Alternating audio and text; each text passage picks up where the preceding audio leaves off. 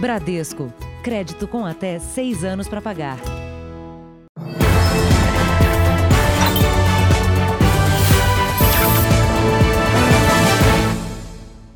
Boa noite. Boa noite. Mais de 220 mil pedestres foram assaltados somente no primeiro semestre deste ano. O número foi divulgado pelo Fórum Brasileiro de Segurança Pública. E o idoso não escapa dessa violência. Por ser mais vulnerável, se torna alvo fácil para os ladrões. Dona Januária põe os documentos e o celular na bolsa. A carteira com o dinheiro esconde num lugar bem seguro. Pega a muleta e sai. Só está sozinha porque não vai ao banco. A dona Januária não tomava essas precauções todas até ser assaltada na saída do banco. Ela havia acabado de sacar 900 reais do PIS. Como é que foi que aconteceu, dona Januária? Então, eu saquei o PIS, aí quando eu atravessei a rua, veio duas mulheres falando que eu tinha perdido meu documento. Ela falou, olha o que é aquilo ali, olhando para o céu. E eu, distraidamente, olhei, aí ela puxou a minha bolsa, algumas pessoas ainda correram atrás dela, mas ninguém alcançou. Não é um caso isolado. Os idosos são muito visados pelos criminosos. Esta semana, uma câmera de segurança flagrou a violência de um ladrão contra uma mulher de 74 anos. O homem simula que está arrumando carro em Santo André, na Grande São Paulo. A vítima se aproxima.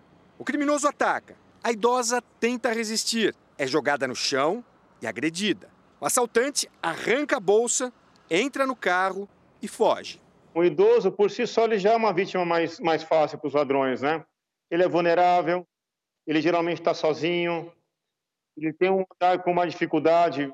O ladrão, quando vai abordar um idoso, sabe que a reação ali é, é quase num, que não vai existir reação por parte dele, entendeu? Os cuidados fora de casa devem ser os mesmos para todas as pessoas mas por serem, na maioria das vezes, mais vulneráveis, os idosos precisam redobrá-los. Não se distrair quando estiver usando o celular em público. Não andar com grandes quantidades de dinheiro. Desconfiar de estranhos que oferecem ajuda ou tentam chamar a atenção.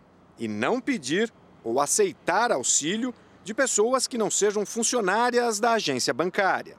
Dona Januária hoje só vai ao banco com a filha o assalto de dois anos atrás trouxe prejuízos, não só financeiros. Se eu ver duas mulheres se aproximar de mim, eu já, já fico com medo. Eu já fico pensando, será que vai acontecer o mesmo?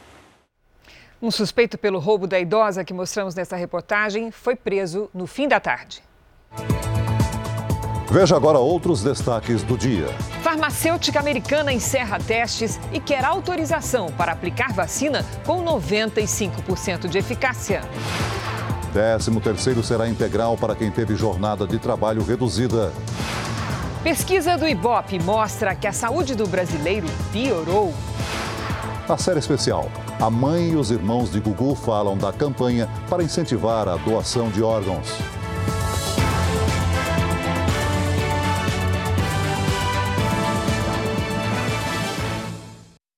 Oferecimento Bradesco. Pague, receba e transfira grátis no Pix.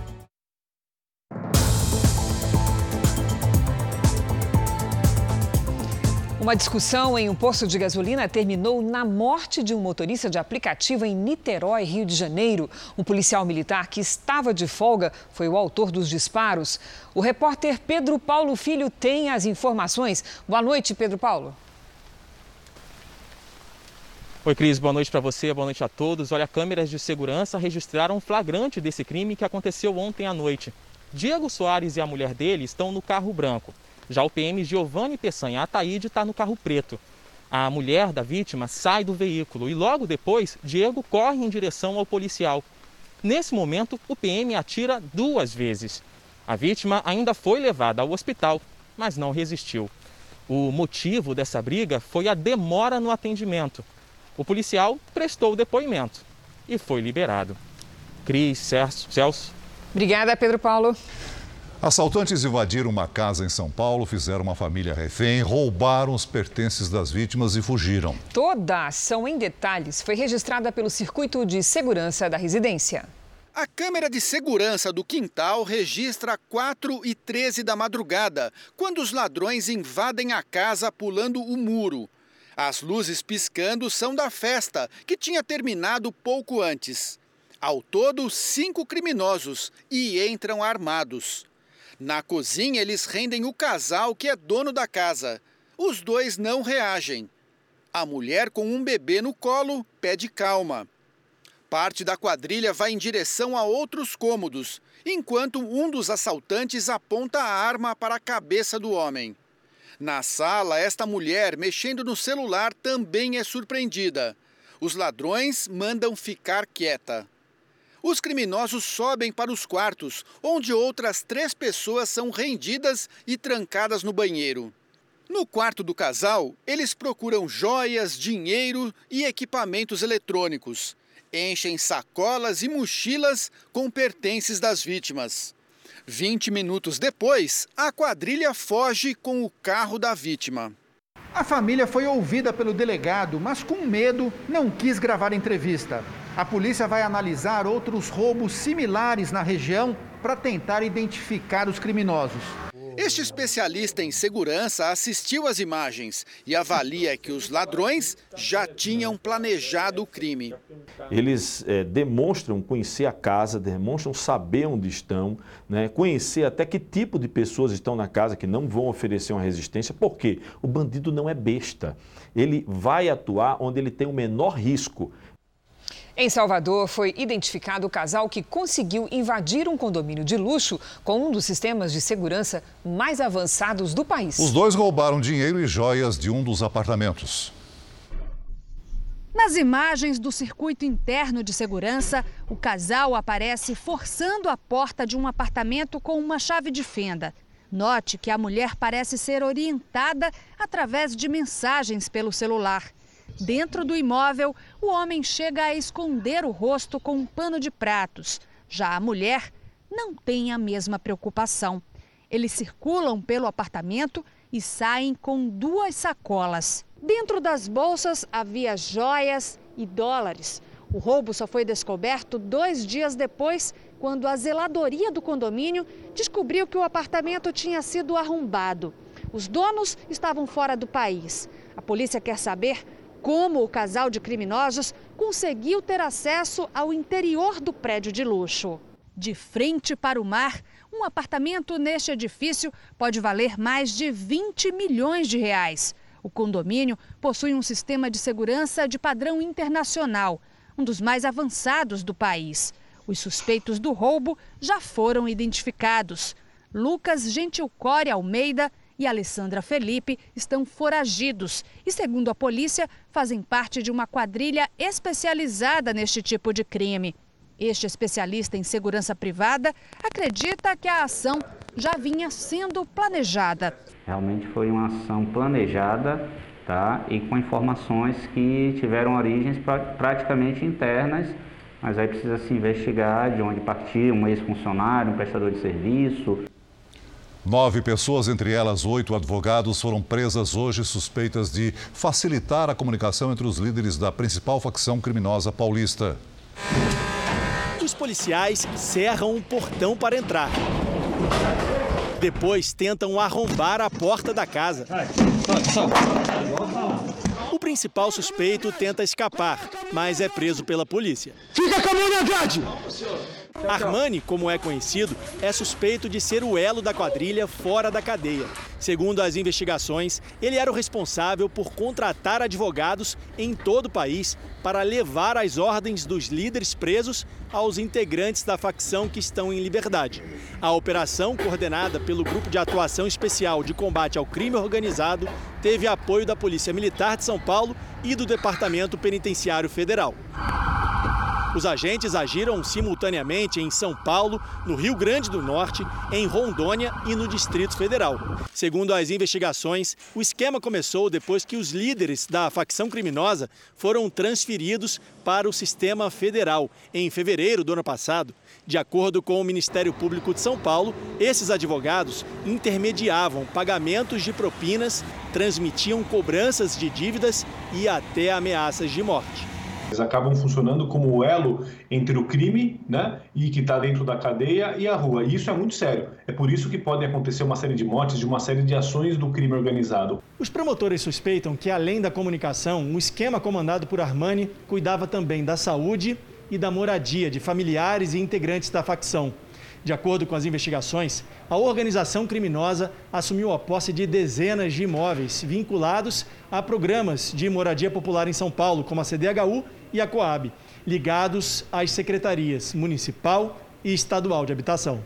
Os apartamentos ficavam em nomes de laranjas e eram destinados a familiares de presos e ex-detentos que entravam para a facção. Para os promotores, essa era a maneira usada para recrutar novos integrantes e manter a estrutura da organização criminosa. Em nota, a Companhia Metropolitana de Habitação de São Paulo, a Coab, informa que trabalha para coibir a especulação imobiliária e ocupações irregulares de seus imóveis e que está à disposição para contribuir com as investigações.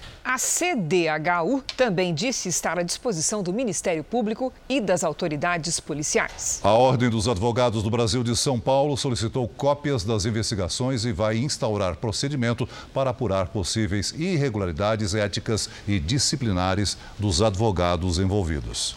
16 pessoas suspeitas de fazer parte de uma quadrilha de roubo de carros, casas e cargas foram presas no Rio de Janeiro. A operação da Polícia Civil reuniu mais de 100 agentes. A maior parte das prisões aconteceu em Belfor Roxo, na Baixada Fluminense. 16 dos 19 mandados de prisão foram cumpridos. Algumas mulheres estão entre as suspeitas. A quadrilha também tem ramificações na capital, como no Complexo da Maré, na zona norte do Rio. Havia divisão de tarefas entre os criminosos que atuavam nos assaltos e entre os receptadores. As investigações começaram em junho e se concentraram no roubo de carros. Mas a polícia descobriu também que os criminosos praticavam assaltos em mansões e caminhões de carga. Crimes que rendiam à quadrilha cerca de meio milhão de reais por mês. Pelo menos 700 quilos de mercadoria roubada foram apreendidos desde peças automotivas até alimentos. A carga era comercializada em comunidades controladas pelo tráfico de drogas. A gente pôde perceber que a maioria dos produtos alimentícios eram vendidos em uma feira por um preço muito menor do que o valor do mercado. Então a população deve estar atenta a isso e desconfiar que aquela mercadoria pode ser sim produto de um crime. Após uma forte chuva, um prédio de cinco andares tombou e deixou 15 famílias desalojadas em Betim, na região metropolitana de Belo Horizonte. O andaime na lateral mostra que a construção ainda estava sendo finalizada. Um susto para esta família que mora na casa ao lado e que não teve tempo de pegar nada, nem um par de sapato. A gente só veio com a nossa roupa do corpo e sem chinelo, sem nada. Essa maquiadora comprou um apartamento no local e levou um susto quando ficou sabendo o que aconteceu. Desespero, frustração. A gente não espera isso, né? Segundo o Corpo de Bombeiros e a Defesa Civil, uma análise da estrutura mostrou que não é possível recuperá-la. O prédio vai precisar ser demolido mas ainda não foi definido como e quando a operação vai acontecer. O engenheiro responsável e o dono da obra foram acionados pela Defesa Civil. 15 famílias que viviam em locais próximos ao prédio tiveram que deixar as casas. Paulo mora em uma casa em frente ao prédio que tombou. Em março de 2019, saiu de Brumadinho para começar a vida de casado em Betim. Veio para esquecer o que viveu, após a tragédia causada pelo rompimento da barragem da Vale. Ele perdeu primos e amigos. Brumadinho virou um caos. Aí a gente acorda ontem à noite, aqui a rua tava um caos igualzinho. Todo mundo desesperado, prédio caindo. No Rio Grande do Norte, um, um, inquérito público foi instaurado para apurar as responsabilidades no desabamento de uma falésia que matou três pessoas na manhã de ontem na Praia de Pipa, um conhecido destino turístico do Nordeste. O enterro da família ocorreu na manhã de hoje no cemitério da Praia de Pipa. Um casal e o filho de sete meses morreram soterrados por terra e pedras que se desprenderam da falésia. No documento do Ministério Público Federal, o órgão solicita à Prefeitura de Tibaú do Sul a realização de um mapeamento das áreas de falésia e a situação de cada ponto. Ministério, Prefeitura, equipes da Defesa Civil, Municipal e Estadual fizeram uma inspeção na área hoje. Nove estabelecimentos e a faixa de areia foram interditados perto do local do acidente. A farmacêutica americana Pfizer, em parceria com a alemã BioNTech, concluiu a fase final de testes da vacina contra o coronavírus. A eficácia da imunização é de 95%. A empresa vai buscar uma autorização emergencial nos próximos dias para iniciar a vacinação nos Estados Unidos. O governo do Brasil abriu ontem negociação para a compra dessa vacina. Ao mesmo tempo, aposta também em produtos desenvolvidos por outros laboratórios. Hoje, os técnicos da Anvisa receberam representantes da vacina russa Sputnik V. A reunião foi para tirar dúvidas. Ontem, o Ministério da Saúde se reuniu com uma equipe da Pfizer. O laboratório disse em nota que fez uma proposta ao governo que poderia permitir a vacinação de milhões de brasileiros no primeiro semestre do ano que vem, desde que com aprovação regulatória. O Brasil conversa nesta semana também com representantes da americana Moderna. Até agora, quatro vacinas apresentaram índices altos de eficácia. A Pfizer e a BioNTech concluíram os testes e afirmam que a vacina deles teve 95% de eficácia em todas as faixas etárias. Os voluntários não apresentaram efeitos colaterais graves. A americana Moderna diz que a eficácia da vacina produzida por ela é de 94,5%. Os efeitos colaterais foram de leves a moderados. A vacina russa, chamada de Sputnik V, é 92% eficaz, segundo o Instituto. Até agora, não houve registro de efeito colateral. Essa vacina tem acordo para a produção com o governo do Paraná. E um estudo publicado na importante revista científica The Lancet aponta que a Coronavac, desenvolvida pelo laboratório chinês Sinovac, em parceria no Brasil com o Instituto Butantan de São Paulo, é segura e foi capaz de criar anticorpos em 97% de 700 voluntários. Um detalhe: os resultados se referem a testes nas fases 1 e 2. Para alcançar a imunização, todas essas vacinas precisam ser aplicadas em duas doses. A Anvisa vai facilitar o registro das vacinas contra o coronavírus. Uma norma publicada hoje permite que as farmacêuticas enviem para a agência os resultados das pesquisas enquanto os estudos ainda estão sendo concluídos, sem a necessidade de ter que entregar todos os documentos de uma vez só. Essa decisão deve acelerar o processo.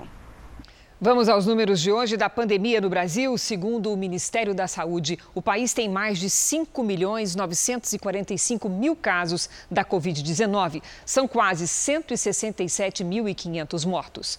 Foram 756 registros de mortes nas últimas 24 horas. Também entre ontem e hoje, 28 mil pessoas se recuperaram. No total, já são 5 milhões 389 mil recuperados e 388 mil em acompanhamento. Hoje, a Argentina passou o Brasil no ranking de mortes por milhão de habitantes. Em primeiro lugar está a Bélgica, seguida por San Marino, Peru e Andorra.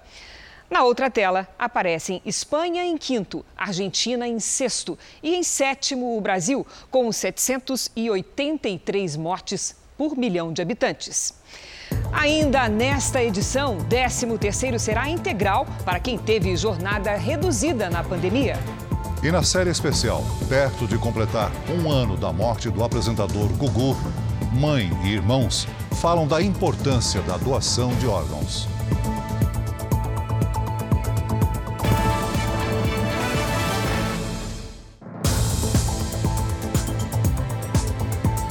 O presidente Bolsonaro entregou hoje títulos de propriedade a pequenos agricultores no interior de Goiás.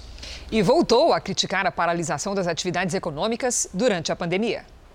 Bolsonaro tirou fotos e conversou com os agricultores. Muitos não usavam máscara, como o presidente. Ao lado do governador de Goiás, Ronaldo Caiado, e de ministros, o presidente agradeceu o empenho do homem do campo durante a pandemia. Graças a vocês que não pararam nós da cidade continuamos sobrevivendo. Se o fique em casa, a economia de ver depois, fosse aplicado no campo, teríamos desabastecimento, fome, miséria e problemas sociais.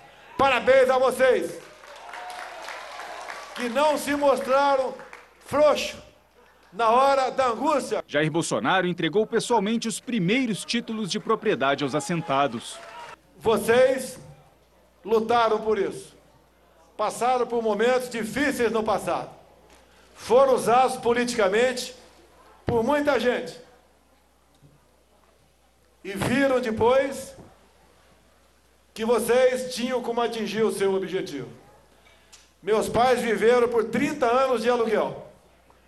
É algo parecido com o que vocês viviam aqui. Trabalhavam, labutavam e não tinha certeza que esse pedaço de terra era seu ou dos seus filhos.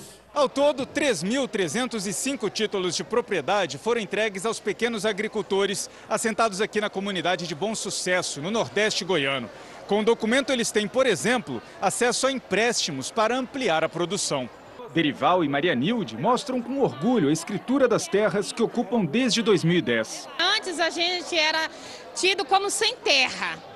Hoje nós somos, estamos assentados e titularizados, graças a Deus. Então, hoje tem como eu ir buscar recurso né, para ter o sustento e o lucro, né? Investir ali.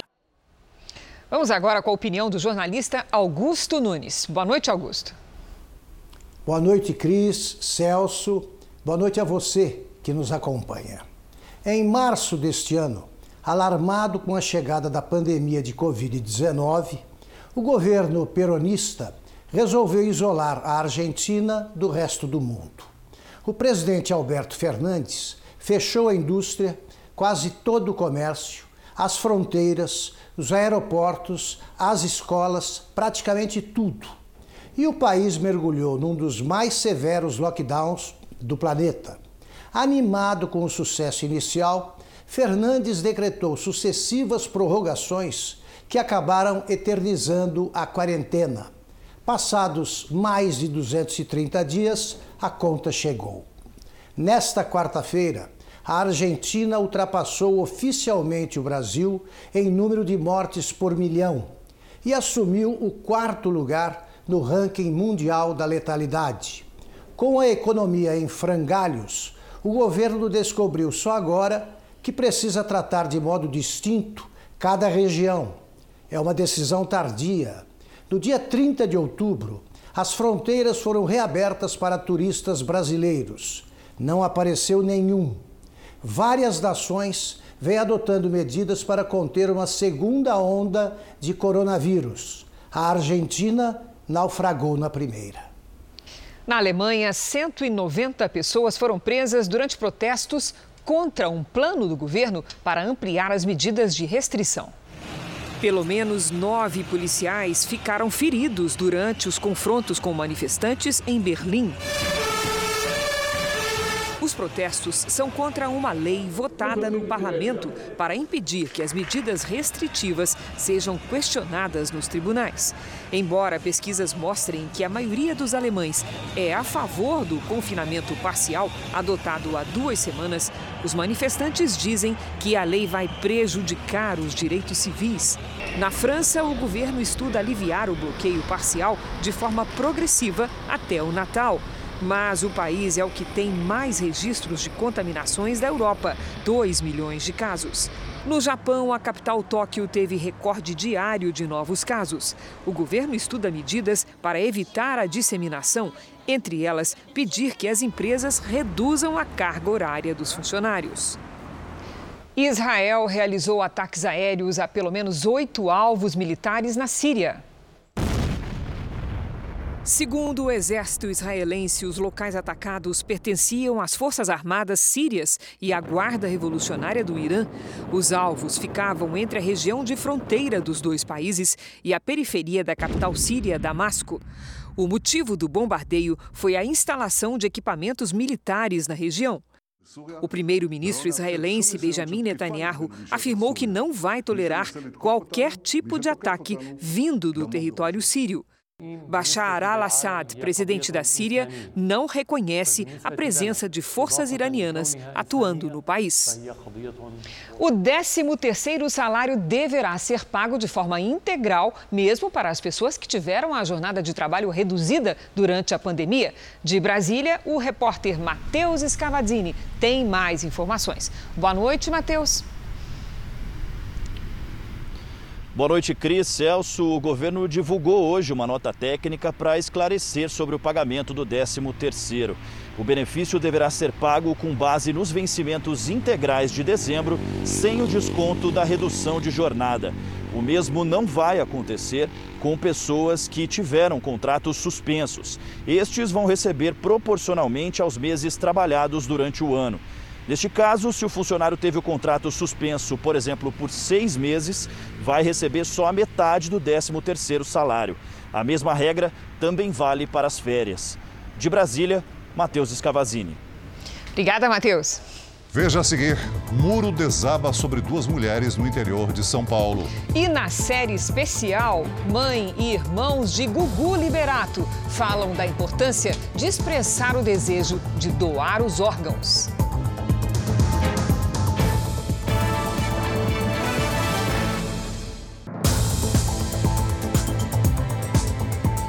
Uma quadrilha especializada em furtar apartamentos de imigrantes chineses em vários estados foi alvo de uma operação policial. Três homens foram presos. Só no Distrito Federal, os criminosos invadiram 25 apartamentos e levaram dinheiro e joias. Foi apreendido dinheiro, além de carros e motos de luxo. Os veículos serão leiloados para cobrir o prejuízo das vítimas, estimado em 200 mil reais.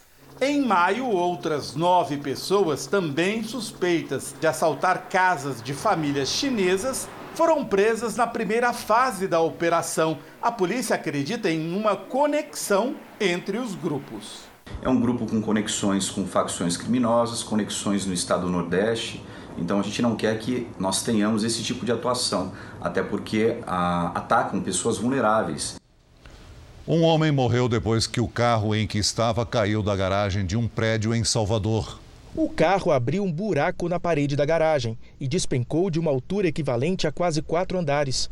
O veículo caiu de ponta cabeça e ficou completamente destruído. A gente pensou que fosse que o prédio estava desabando. Eu estava estudando em casa, eu moro aqui no primeiro andar.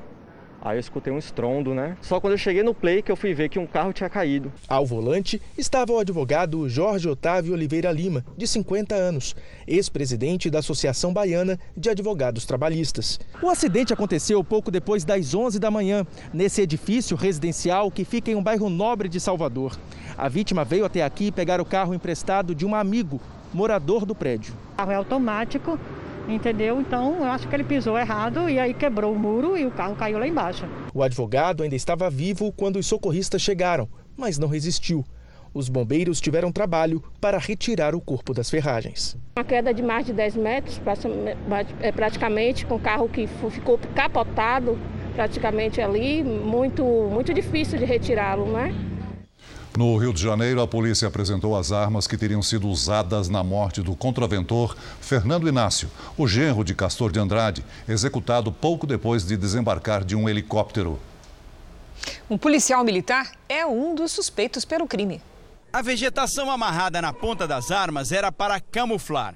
Os quatro fuzis estavam na casa da mulher do PM, o cabo Rodrigo Silva das Neves, que está foragido. A perícia confirmou que pelo menos um deles foi usado na morte do contraventor Fernando Inácio. O crime aconteceu na semana passada no estacionamento de um heliponto. Atiraram no meio do mato, então nada melhor do que uma dessa camuflagem para poder o fuzil não ser lotado, não ser visto por ninguém. Para chegar ao suspeito, a polícia analisou 64 câmeras do local do crime.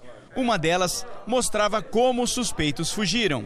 Os autores se evadiram pelo terreno que se encontra ao lado, saíram pela rua dos fundos, utilizando uma escada para pular um muro, entraram em um veículo e se evadiram do local. Uma vez identificado o carro usado pelos criminosos na fuga, os investigadores passaram a acompanhar o veículo, buscando imagens de outras câmeras de segurança ao longo do trajeto. As gravações levaram os policiais a um condomínio residencial a 40 quilômetros do local do atentado e, em uma casa, encontraram as armas do crime. Outras três pessoas teriam planejado e participado da emboscada. Eles realizaram diligências ao local também nos, dia, nos dias 8 e 9 de novembro, em diversos horários, o que sugere que eles tenham feito um reconhecimento e uma preparação do local. A motivação do crime não foi esclarecida. A mulher do contraventor, que escapou do atentado, ainda não prestou depoimento. Está preso o fazendeiro acusado de mandar matar dois advogados por causa de uma disputa na justiça. Segundo a polícia, ele contratou pistoleiros e prometeu pagar até meio milhão de reais pelos assassinatos em Goiânia. O fazendeiro Ney Castelli, de 58 anos, foi preso suspeito de ser o mandante do duplo assassinato. Segundo a polícia, a família dele perdeu uma ação de reintegração de posse de uma fazenda avaliada em quase 50 milhões de reais, na divisa de Goiás com a Bahia. Os dois advogados mortos representavam a outra parte na disputa. A justiça determinou que, além de devolver a terra, o fazendeiro teria que pagar mais de 4 milhões de reais de honorários aos advogados. Insatisfeito com o resultado, com a sentença proferida pela juíza, a parte vencida, representada pela família Castelli, entendeu que o melhor caminho seria a morte. O crime aconteceu no fim de outubro. Os advogados Marcos Aprígio e Frank Carvalhais foram mortos a tiros no escritório em que trabalhavam, em Goiânia. 48 horas depois, os dois criminosos foram identificados. Pedro Henrique Martins foi preso em Porto Nacional, no Tocantins, e Jaberson Gomes foi morto no mesmo dia, em um confronto com a polícia. Outras duas pessoas, uma mulher e um homem, foram presos suspeitos de darem suporte aos assassinos. Segundo a polícia, os homens que mataram os advogados receberiam 100 mil reais pelo crime se não fossem identificados pela polícia. O valor subiria para meio milhão de reais se eles fossem presos e ficassem calados. Os dois já faziam planos com o dinheiro que nem chegaram a receber. A gente tem informações concretas de que um dia após o, os homicídios desses advogados, tanto Pedro Henrique estava procurando casa para comprar lá na cidade de Porto Nacional, quanto o suspeito Jaberson Gomes já estava efetivamente reformando a sua residência com materiais adquiridos no dia 29 e com o pedreiro também sendo contratado nessa mesma data, um dia após o crime. Quase 10% dos eleitores de uma pequena cidade do interior de São Paulo não compareceram às urnas no último domingo. E Celso, muitos deles podem estar arrependidos. É que o vencedor das eleições levou a prefeitura por apenas um voto de diferença. O resultado surpreendeu até mesmo os moradores da pequena cidade que tem 3.700 habitantes e cerca de 2.900 eleitores.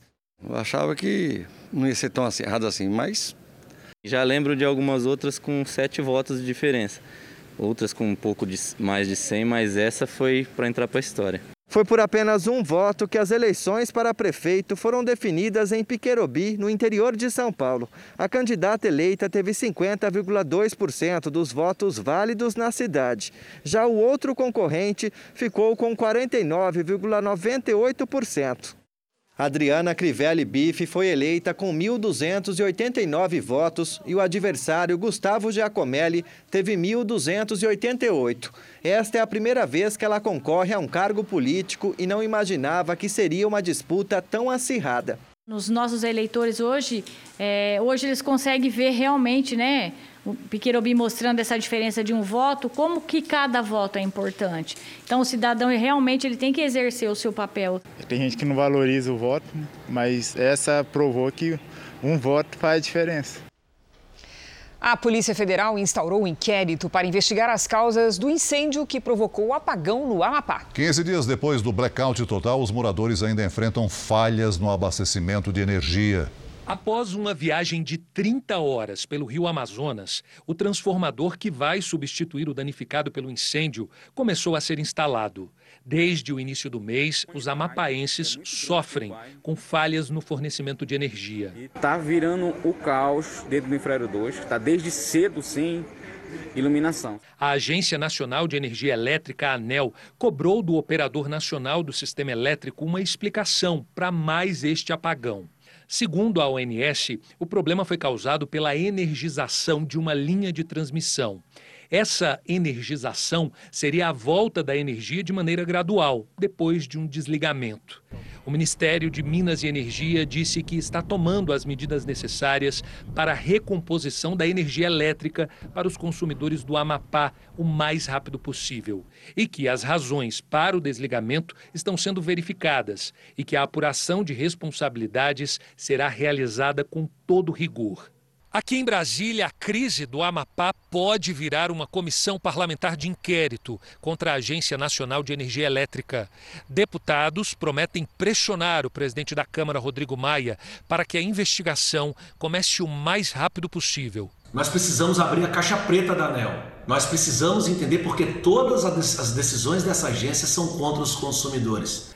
Os ministros do Tribunal Superior Eleitoral se reúnem amanhã para definir os dias em que serão realizadas as eleições de prefeito e vereadores em Macapá. O mais provável é que sejam os dias 6 e 20 de dezembro. A saúde do brasileiro piorou de 2013 para cá. Maus hábitos alimentares, sedentarismo e falta de cuidados médicos fizeram aumentar a taxa de doenças crônicas no país. É o que mostra um estudo divulgado hoje pelo IBGE. Com a pandemia, o sinal de alerta está ainda mais ligado. No momento em que se fala mais de saúde e proteção por causa do coronavírus, a Valdeni vive a angústia da espera pelo resultado de um exame de diabetes. Saber se realmente é a diabetes ou não. A doméstica até tenta, mas nem sempre consegue manter uma alimentação saudável. Como mais verdura, diminuir as massas, né? Que eu comia bastante. Deu uma mudada. A tentativa de mudar a rotina é para não se juntar a outros milhões de diabéticos no país. São quase 8% da população brasileira adulta. Eram 6% em 2013. O estudo divulgado hoje pelo IBGE também mostrou um aumento na taxa de hipertensos e dos que estão com o colesterol muito alto. Além de identificar mudanças de comportamento dos brasileiros, esses dados são indicadores para que os serviços de saúde, as campanhas de conscientização sejam mais direcionadas e também possam ser mais efetivas para a população de baixa renda. Essa população também enfrenta mais problemas com relação a medidas profiláticas, a questão do atendimento à saúde, que tem um, um caráter diferenciado. Os dados foram todos coletados em 2019, antes da pandemia mas são um motivo de preocupação. Esta médica alerta para os hábitos ainda piores neste momento, principalmente com a alimentação, o sedentarismo e a falta de acompanhamento médico de rotina. As pessoas que poderiam estar num cenário de limítrofe, né, um pré-diabetes, hipertensão leve grau 1, pode, com a situação da pandemia, do sedentarismo, do estar em casa, do não se alimentar de forma adequada, ter piorado e progredido. E aí essa pessoa vai ter maior risco de ter um infarto, de ter um derrame, de ter comprometimentos cardiovasculares de uma forma generalizada. Isso nos preocupa bastante. Mãe e filha foram atingidas por um muro que caiu em Brotas, no interior de São Paulo.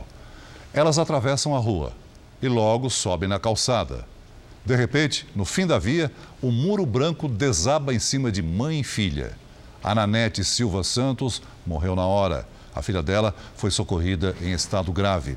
A suspeita é que a chuva forte tenha encharcado o solo do terreno que é cercado pelo muro. Terça-feira de temporais em grande parte do Brasil. No centro-sul, as temperaturas despencaram. Vamos conversar com Mariana Bispo.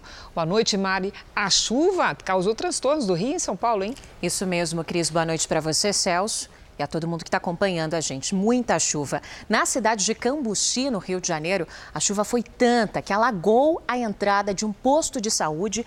Essas imagens mostram uma idosa sendo retirada do local em um barco do Corpo de Bombeiros. E nos próximos dias vem mais chuva por aí. A frente fria, que avança pelo país, aumenta o risco de temporais, principalmente no Sudeste. Alerta então para alagamentos e deslizamentos em Minas Gerais e no Rio de Janeiro, além de queda de granizo e fortes rajadas de vento. Bastante atenção nessa região. Bastante chuva também no centro-oeste e entre Tocantins e Piauí. Mas tem tempo firme no mapa, só que em pequena parte. Ó, no Nordeste e também em parte do Rio Grande do Sul. Amanhã o dia começa gelado na Serra Catarinense, mínima de apenas 3 graus. Em Natal, 30 graus e em Belém, 32. No Rio de Janeiro e aqui em São Paulo, tempo fechado, chuva forte e friozinho. As máximas não passam dos 25 e 19 graus. Cris. Obrigada, Mari. Morreu hoje em São Paulo o homem que se tornou conhecido por passar a vida inteira internado. Foram mais de 50 anos morando no Hospital das Clínicas. Paulo Henrique Machado perdeu a mãe dois dias depois de seu nascimento, em 1967. Quando tinha um ano e meio de idade, foi levado ao Hospital das Clínicas sem o movimento das pernas. Tinha paralisia infantil. Com o tempo, a doença atingiu o sistema respiratório de Paulo, que passou a depender de um aparelho para sobreviver. Segundo a família, Paulo, que morava numa UTI, lutava para ter um quarto particular havia anos, o que conseguiu por causa da pandemia. Paulo Henrique Machado tinha 53 anos. A morte do apresentador Gugu Liberato completa um ano no sábado. E como homenagem, a família vai multiplicar o último desejo de Gugu. A repórter Catarina Hong conversou com a mãe e os irmãos do apresentador sobre o lançamento da campanha para incentivar a doação de órgãos.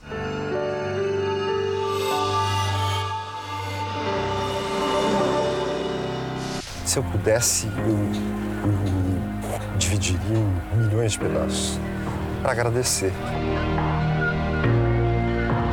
O último desejo de Gugu não era para ele. Ao pensar no outro, ele deu uma chance de vida para quem aguardava um transplante. Em novembro de 2019, o apresentador Gugu Liberato sofreu um acidente em sua casa na Flórida. Ao cair de uma altura de 4 metros, Gugu teve traumatismo craniano e chegou inconsciente ao hospital na cidade de Orlando. Nosso querido Augusto segue um travando uma batalha pela Gugu Liberato sofreu um acidente. Atividade cerebral, o apresentador ficou em observação durante 48 horas.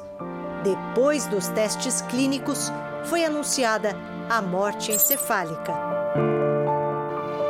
O neurocirurgião Guilherme Lepski viajou até os Estados Unidos a pedido da família e confirmou o diagnóstico. Ele tinha duas provas clínicas e uma angiografia que constatava que não tinha fluxo cerebral. De modo que, para chegar na conclusão, tanto pela lei, pela lei americana quanto pela lei brasileira, eu não precisei de nenhum outro exame. Do ponto de vista técnico, eu posso concluir com segurança que não havia o que pudesse ter sido feito diferentemente. Para os fãs, junto com o choque da morte de Gugu, veio a notícia de que a família havia concordado em doar os órgãos do apresentador.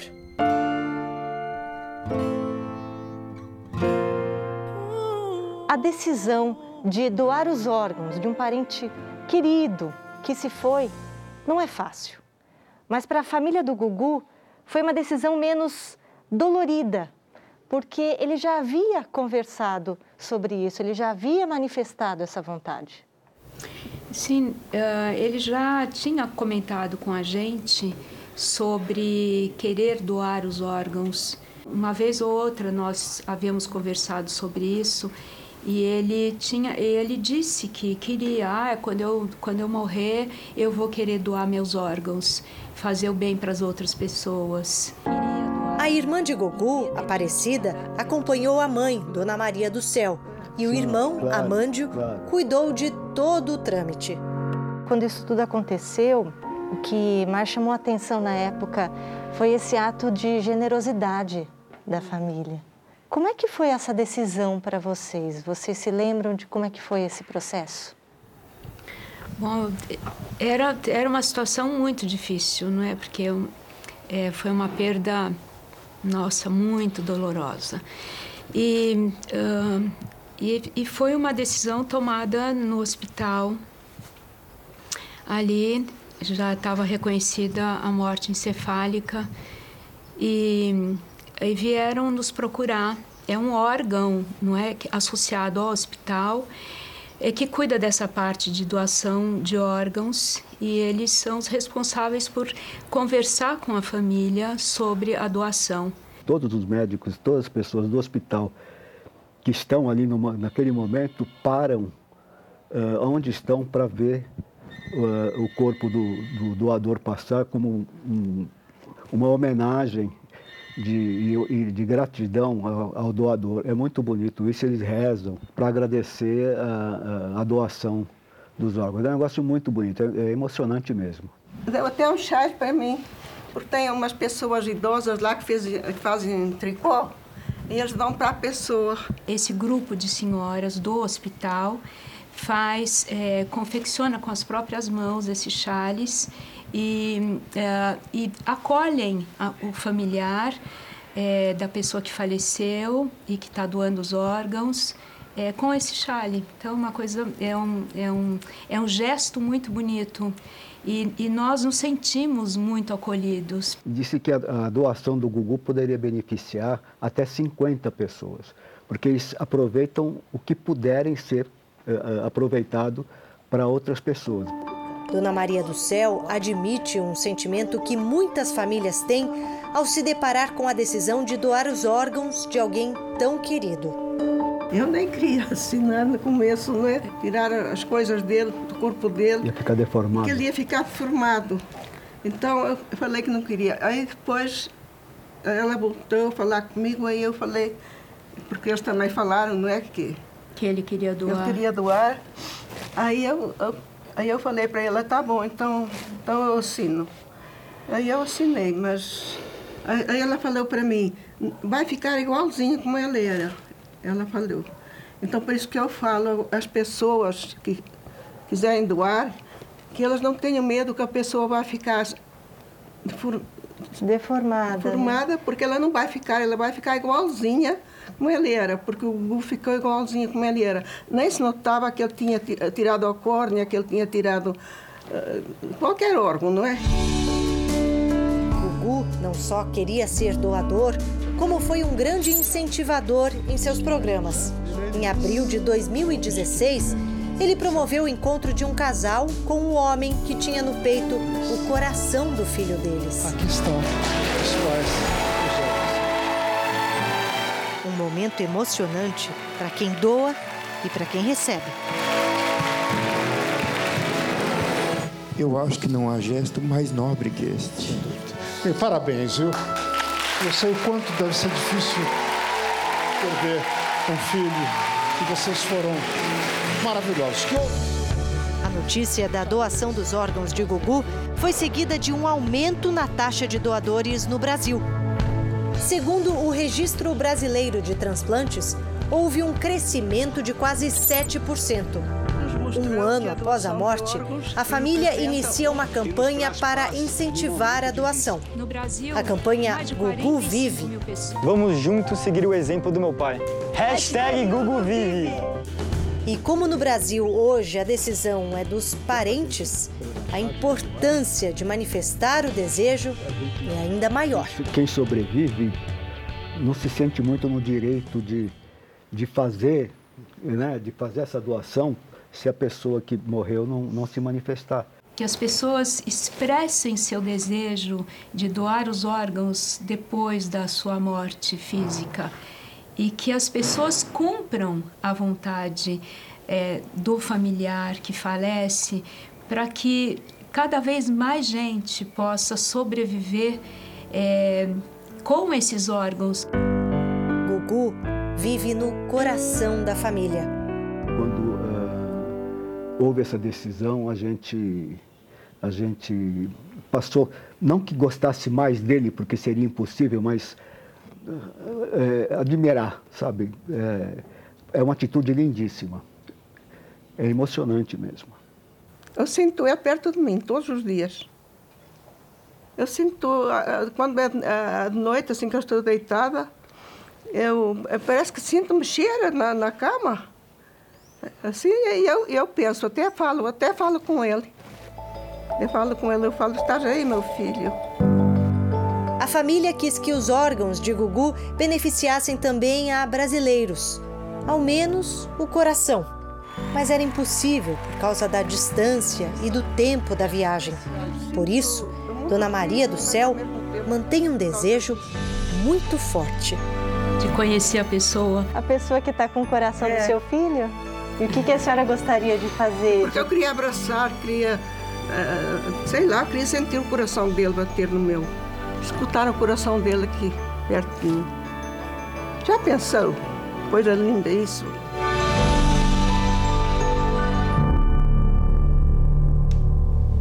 O Brasil tem hoje 41 mil pessoas na espera de um doador. E a doação de órgãos é o tema do podcast JR 15 Minutos de hoje. Ouça no r7.com, Play Plus, YouTube e nos aplicativos de podcast. O Jornal da Record termina aqui. A edição de hoje na íntegra e também a nossa versão em podcast estão no Play Plus e em todas as nossas plataformas digitais. Hashtag Gugu Vive. À meia-noite e meia tem mais Jornal da Record. Fique agora com a novela Amor Sem Igual. A gente se vê amanhã. Até lá. Boa noite e até amanhã.